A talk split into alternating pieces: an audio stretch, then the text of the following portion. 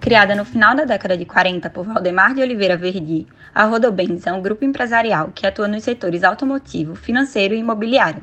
Seus mais de 3 mil funcionários estão espalhados por todo o território brasileiro. No episódio de hoje do Legal Talks, contamos com a participação de Tiago Tagliaferro Lopes, graduado em Direito pela Unip, com MBAs em Gestão Empresarial pela FGV e Gestão de Negócios pelo INSPER, há 22 anos atua no Grupo Rodobens, com passagens pela Superintendência Jurídica, Auditoria e Ouvidoria Desde julho de 2017 está à frente da GVC Soluções em Cobrança, unidade de negócios das empresas Rodobens. Tiago, antes de começarmos, gostaríamos de agradecer sua participação no podcast. Infelizmente, não estamos gravando pessoalmente. Em geral, nós vamos até o escritório do entrevistado, mas devido às restrições impostas pelo Covid, nós estamos gravando esse episódio remotamente. Então, eu queria agradecer a sua disponibilidade e por aceitar participar desse bate-papo com a gente. Lucas, eu que agradeço você, a Cecília e todo o time do QSA aqui por essa oportunidade de falar um pouquinho da minha história, especialmente dos desafios profissionais, porque eu já passei né, nesses 22 anos nas empresas rodoviárias. E aí, já para começar, você tem uma história impressionante de crescimento sólido dentro de um grande grupo empresarial, começando como estagiário até ocupar o cargo de superintendência. Conta um pouquinho pra gente como é que foi essa trajetória e quais foram as principais lições que você tirou ao longo dessa jornada. Essa história é muito interessante porque acaba se confundindo com a história da minha vida. Você conseguir ter 22 anos de história na mesma empresa é muito bacana. Eu falo sempre que eu entreguei o único currículo na minha vida, em que pese trabalhe desde criança, sempre relacionado às atividades que meus pais executavam, né? Mas quando eu é, avancei e fui buscar uma oportunidade no mercado de trabalho, foi nas empresas Rodobens. Né? E não tinha muito motivo para isso. Né? Quando eu resolvi ser advogado, é, logo no início do curso de Direito, as pessoas me perguntavam na faculdade, o que você quer ser? Né? Você quer algum cargo público, quer ser juiz, quer ser promotor, etc. E, por incrível que pareça, eu falava que queria ser advogado, mas eu queria ser advogado da Rodobens. Né? É, não me pergunte por que tanto foco é, e etc. E que pese uma baita admiração que já tive por essa empresa, que é aqui de São José do Rio Preto, onde moro, nossa sede é em São José do Rio Preto é, e atuamos em todo o Brasil, inclusive aí em Pernambuco. E comecei lá como estagiário, como você bem colocou, e logo no início eu percebi que era uma empresa que dava pista para as pessoas. Né? Ela permitia que as pessoas acelerassem ali e conseguissem é, desenvolver toda a sua vida profissional. Óbvio que uma empresa que dá pista, ao mesmo tempo, ela tem que, as pessoas têm que aproveitar as oportunidades, né?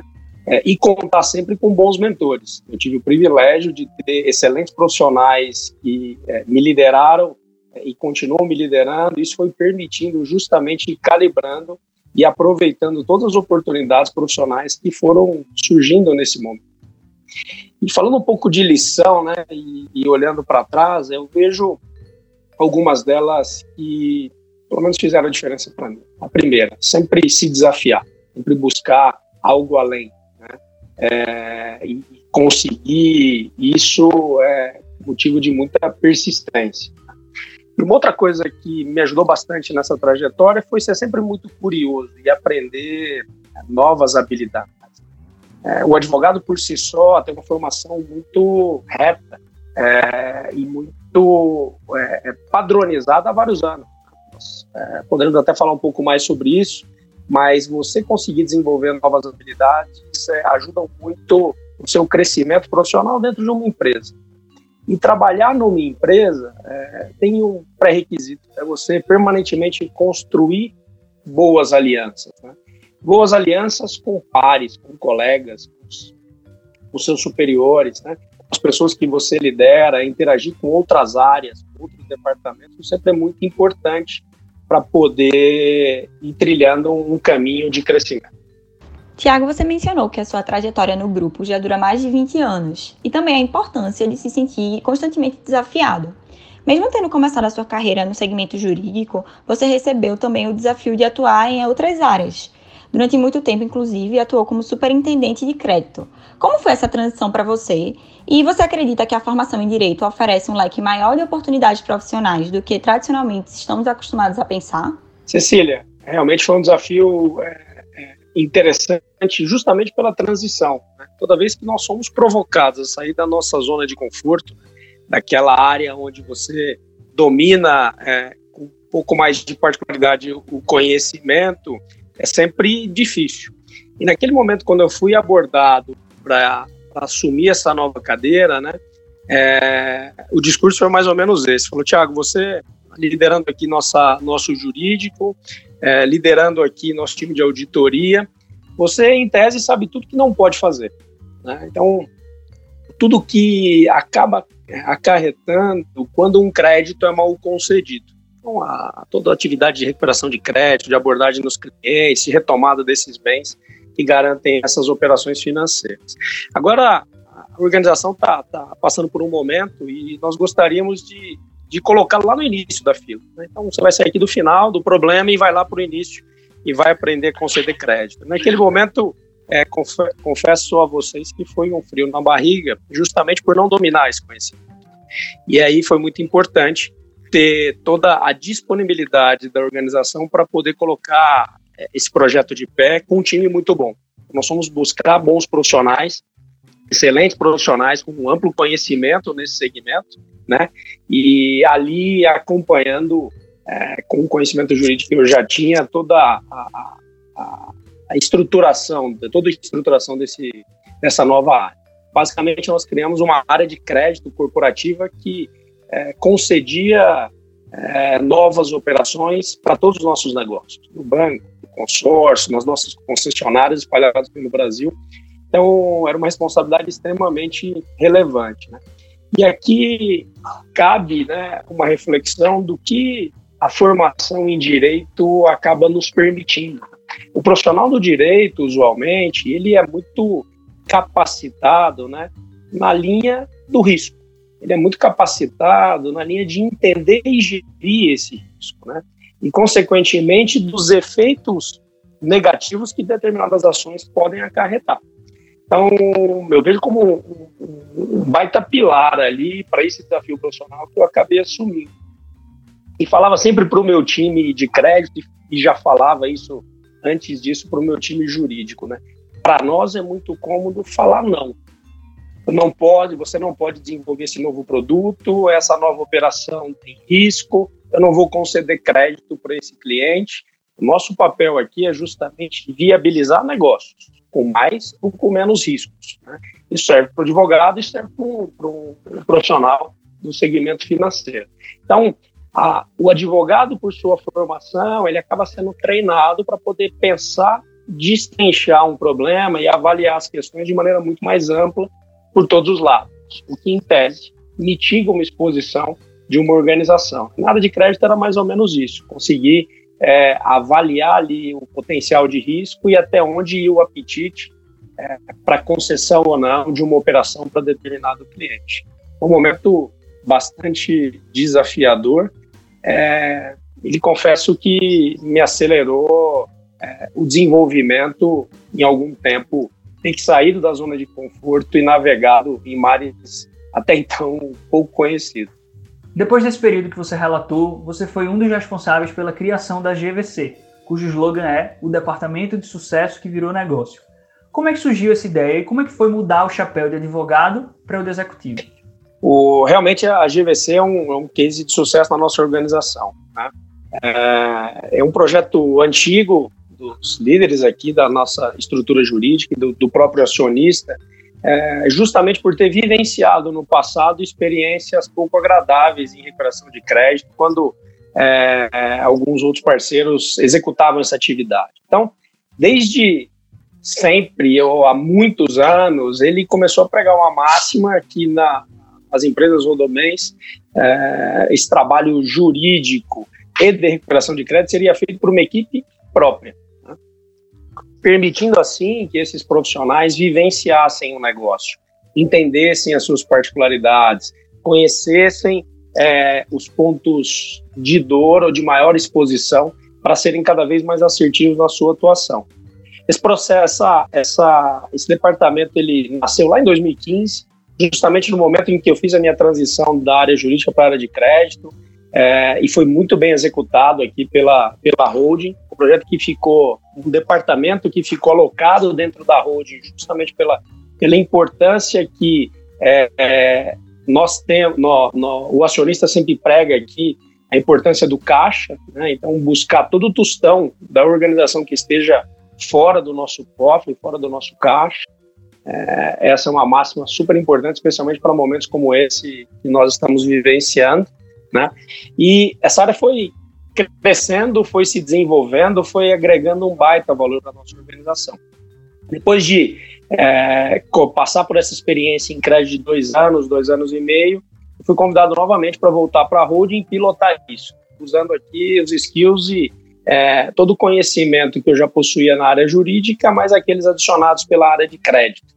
Consequentemente, essa estrutura hoje da GVC, ela começa a prestar serviço para outros grupos empresariais. Até então, ela funcionava como um departamento da holding executando toda a atividade de recuperação de crédito para o nosso grupo empresarial, para o nosso banco, para as administradoras de consórcio, para as nossas concessionárias, para a incorporadora imobiliária é, do nosso grupo, que é a RNI.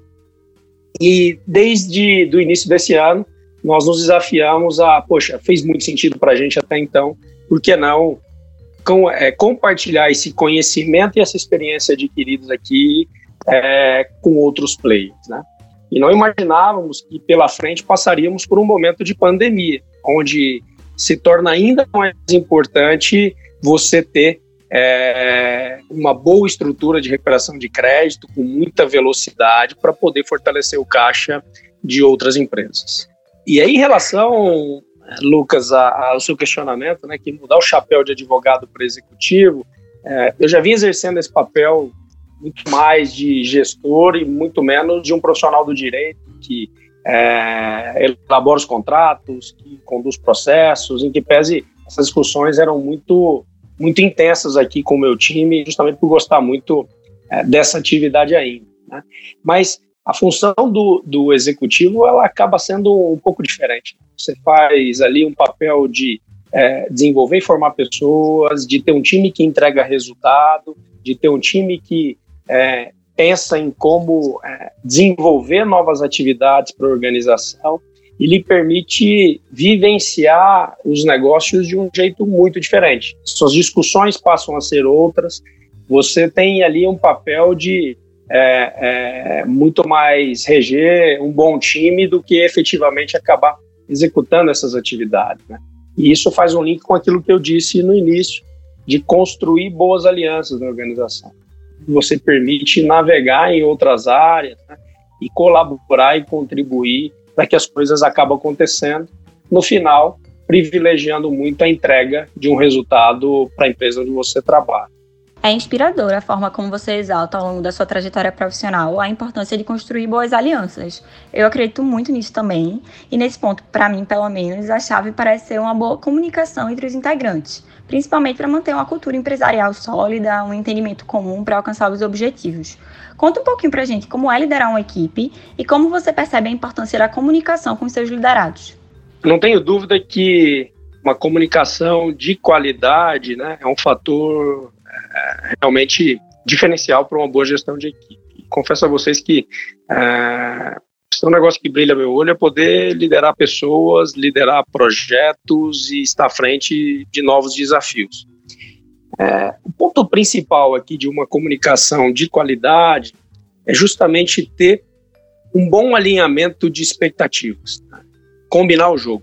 Combinar o jogo com as pessoas que trabalham com você, combinar o jogo com as pessoas que esperam algo é, da sua área, da sua empresa, com seus clientes, com seus líderes, né, as pessoas para quem você responde e reporta informações e resultados. Então, uma comunicação muito próxima, sem ruídos, facilita muito esse trabalho e o papel do líder. E o líder por si só tem um ativo principal, que é um bom time. Tem boas pessoas trabalhando com vocês, né? Isso realmente faz toda a diferença, não só para que você acabe se desenvolvendo, para que você acabe crescendo, para que a sua liderança seja cada vez mais ampla, você seja cada vez mais desafiado, crescendo continuamente. O, o, alguns diferenciais que nós pregamos aqui, eu acabo levando isso como mantra, é 100% das contratações do meu time passam por mim. Então, à medida que a abertura de uma vaga é feita ao nosso RH, todo o processo seletivo, etc. a última rodada de entrevistas é feita comigo, sejam estagiários, sejam operadores aqui de cobrança, advogados, executivos. É, eu gosto muito de, de participar é, da escalação dos times.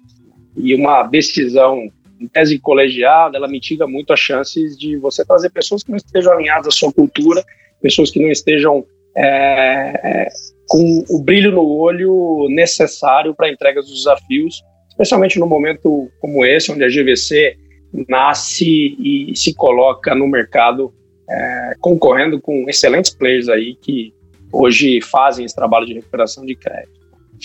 Um outro ponto importante que eu entendo que nessa comunicação é sempre você ter a oportunidade de valorizar quem entrega atitude. Atitude é um negócio difícil, um negócio é, que parece simples, mas que faz muita diferença. As pessoas que vão para a linha de frente, as pessoas que é, correspondem aos desafios que são colocados, né? E à medida que essa cobrança diminui, né? É, que você desafia menos seu time, que as atitudes são cada vez mais mornas ou é, em menos intensidade, que você não acredita mais nesse time.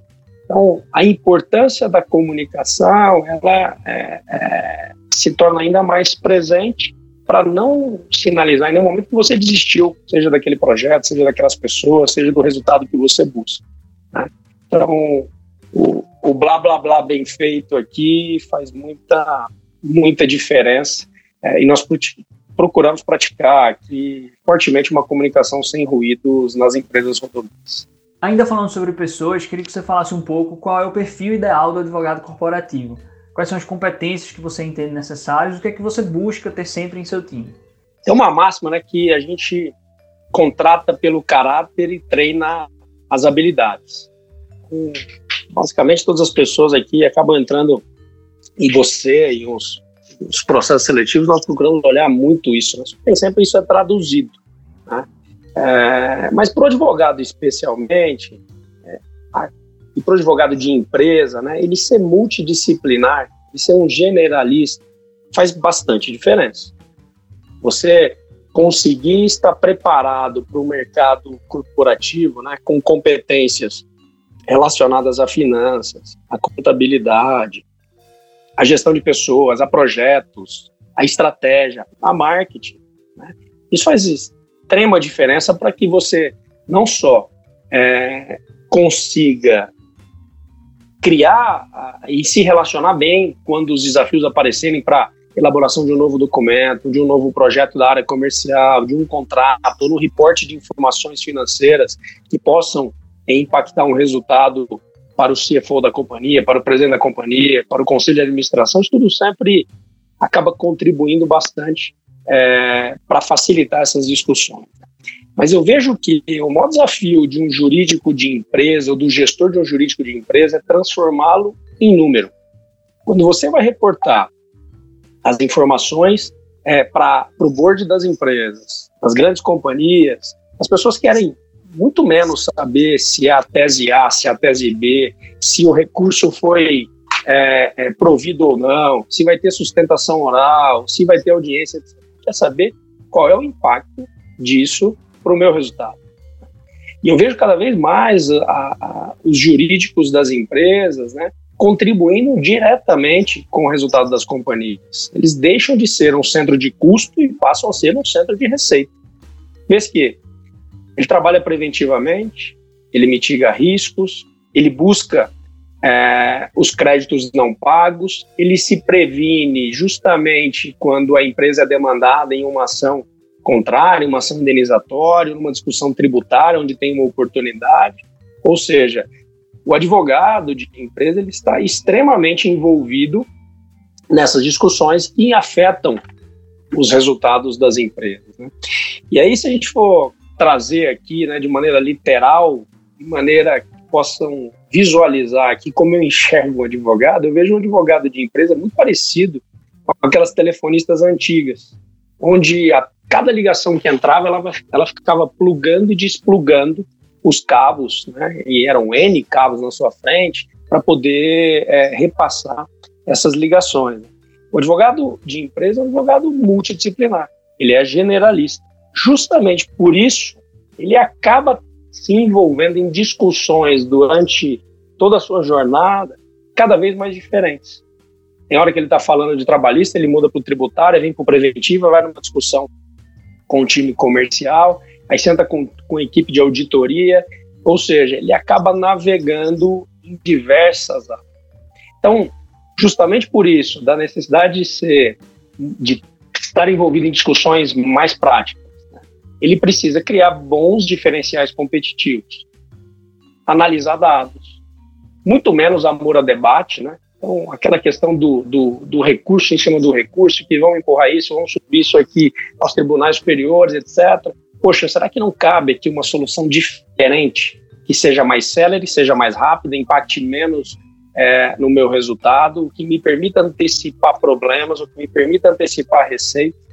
É muito importante ter sempre é, é, um olhar na linha da praticidade, da simplicidade, é, utilizando sempre dados a, a, ao seu dispor para as melhores decisões. Eu achei muito pertinente a sua observação sobre não se deixar de lado a formação generalista do advogado, porque eu percebo uma tendência, sobretudo entre os que estão saindo da universidade, de serem cada vez mais especialistas. Mas para um advogado atuar como verdadeiro viabilizador de negócios, ele precisa realmente ter uma ampla variedade de conhecimentos, como você mencionou, né? Mas agora, retomando um pouco o assunto sobre o seu negócio atual, como você enxerga o futuro do mercado de recuperação de crédito nos próximos anos? Principalmente, qual a sua expectativa e como você está se preparando para isso? É, quando nós imaginamos constituir a GVC para atuar no segmento de recuperação de crédito, nós não imaginávamos uma, é, um, movimento tão robusto como esse, onde empresas como a nossa serão extremamente demandadas para poder apoiar as grandes companhias é, na busca do seu capital que foi emprestado. Vejo que realmente é um momento único e o mercado estará extremamente aquecido, já está e estará ainda mais. Nesse momento é muito importante aqui conhecer os clientes. Tá? Então, é, conseguir separar aqui quem é um devedor de fato, quem é um devedor mal intencionado, quem é aquele onde nós erramos o nosso processo de crédito, e daquele que está devedor por uma circunstância. Nós temos uma circunstância gigantesca na sala, é, que é a pandemia é, do Covid-19. Então, é, tendo esse conhecimento dos seus clientes separando-os, você consegue ter estratégias muito mais direcionadas para geração de resultado. E geração de resultado através de muita empatia para entender essa dificuldade e construir soluções juntamente com ele. Entender qual é o, o fluxo de caixa, qual é a capacidade dele de pagamento, qual é a alternativa possível é para que ele continue com aquela garantia, aquele imóvel, aquele caminhão, ou que ele construa uma solução para um bem de menor valor, que ele possa é, reduzir o seu comprometimento mensal. E o nosso time aqui na, na GVC, nesse período, ele tem atuado, atuado em três bases. Toda vez que a gente vai falar com o devedor, ela, essa estrutura da abordagem, né, do, do, atendimento, ela está dividida num período de psicólogo, onde a gente está amortizando um pouco ali os problemas, na sequência como consultor, sinalizando alternativas para que ele resolva os seus problemas e consiga construir uma solução comigo, e por fim, como negociador. Então, você acolhe, aponta alternativas e tenta encontrar uma solução na linha de negociação. Né? Então, nesse momento, o mercado vai estar extremamente aquecido e uma recomendação que nós temos é, praticado muito do lado das empresas rodoviárias, é muita velocidade. Velocidade para entender, velocidade para construir alternativas e principalmente para agir, seja para efetivamente ter que demandar o Poder Judiciário, seja para retomar um bem, retomar uma garantia e resolver aquele problema que é, acabou surgindo e não era imaginado quando da concessão do crédito. Outro ponto muito rápido aqui é em relação à, à utilização de meios e canais digitais para essa negociação. Então, esse é um olhar né, que todas as empresas é, já tinham, mas agora ele está sendo extremamente acelerado para que você consiga chegar aos seus clientes de uma maneira muito mais amigável, de uma maneira muito mais moderna, de uma maneira muito mais ágil, escalando o seu negócio. Aproveitando aí que você mencionou a pandemia do Covid-19, a gente está agora na fase em que os estados estão começando a flexibilizar as recomendações de isolamento e de distanciamento social. Como é que foi esse período na sua rotina da GVC e do seu time? E quais foram as principais lições aprendidas nesse período? O que, é vai ficar de legado? Realmente foi um período extremamente desafiador. Né? Nós estamos aí há praticamente 90 dias uh, uh, em home office. Procuramos ser muito velozes aqui para proteger as nossas pessoas, para proteger o nosso time. Então, desde o início, né, que pese a gente tem aqui uma estrutura de call center também, que atua com aquelas PAs tradicionais para recuperação de crédito, é, 95% do nosso time foi para home office. Os poucos que ficaram, ficaram com extrema segurança. Distanciamento, proteção, é, limpeza, seguindo todas as normas é, e diretrizes das entidades de saúde.